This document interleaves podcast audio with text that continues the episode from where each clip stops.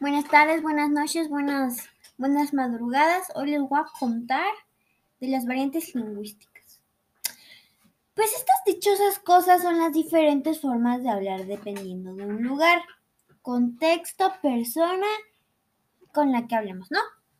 ¿Ustedes saben qué son las variantes lingüísticas? ¿No? Pues por eso les pregunto. En fin, las variantes estas existen en México. Obviamente,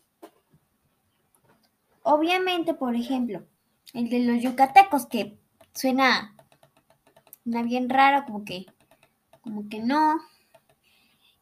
El norteño que como que hablan como que así, pero así con, que en vez de decir che, dicen sh, Buenas noches. Buenos chabelo, chocolate, champán, chancla. ¿Eh? chalupas.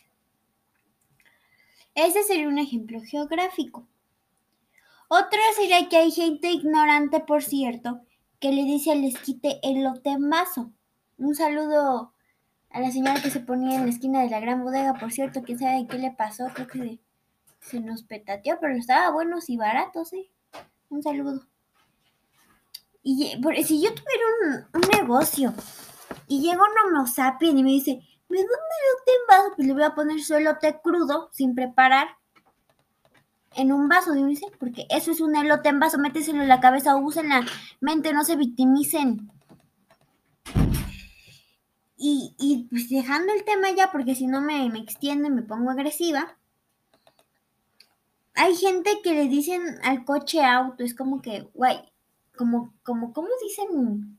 Súbete al auto muy discoveriqueño. Ese sería un, el discoveriqueño sería un ejemplo de variantes lingüísticas, pero no geográficas. Era como que, ¿cómo lo explicar? Como una variante del español. Porque, por ejemplo, en vez de decir chamarra, dicen chaqueta. Desde decir sándwich, empanelado. En vez de decir refresco, dicen gaseosa.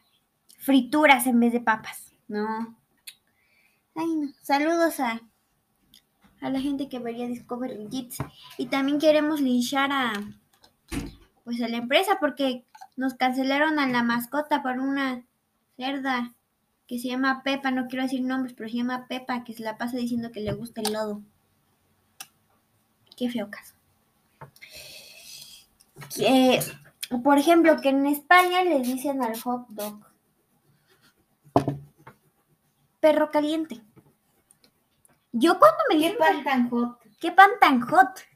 Pero yo cuando me imagino pan, perro caliente, no sé, me imagino al perro de mi tía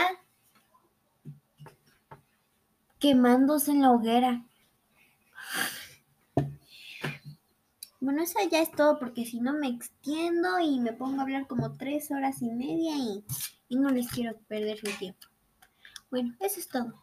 Saludos a mi fan, saludos a la tía de Juana. ¡Ay! Rayos, ya no hay tía de Tijuana. Ya se nos fue. Ya está en los pinos, dirían. También nuestro compadrito sagrado y a la comadrita de que trabaja en el INE. Este también quiero recordarles que que que, que no hagan bullying, que el bullying es malo y solamente destruye el alma y el cerebro.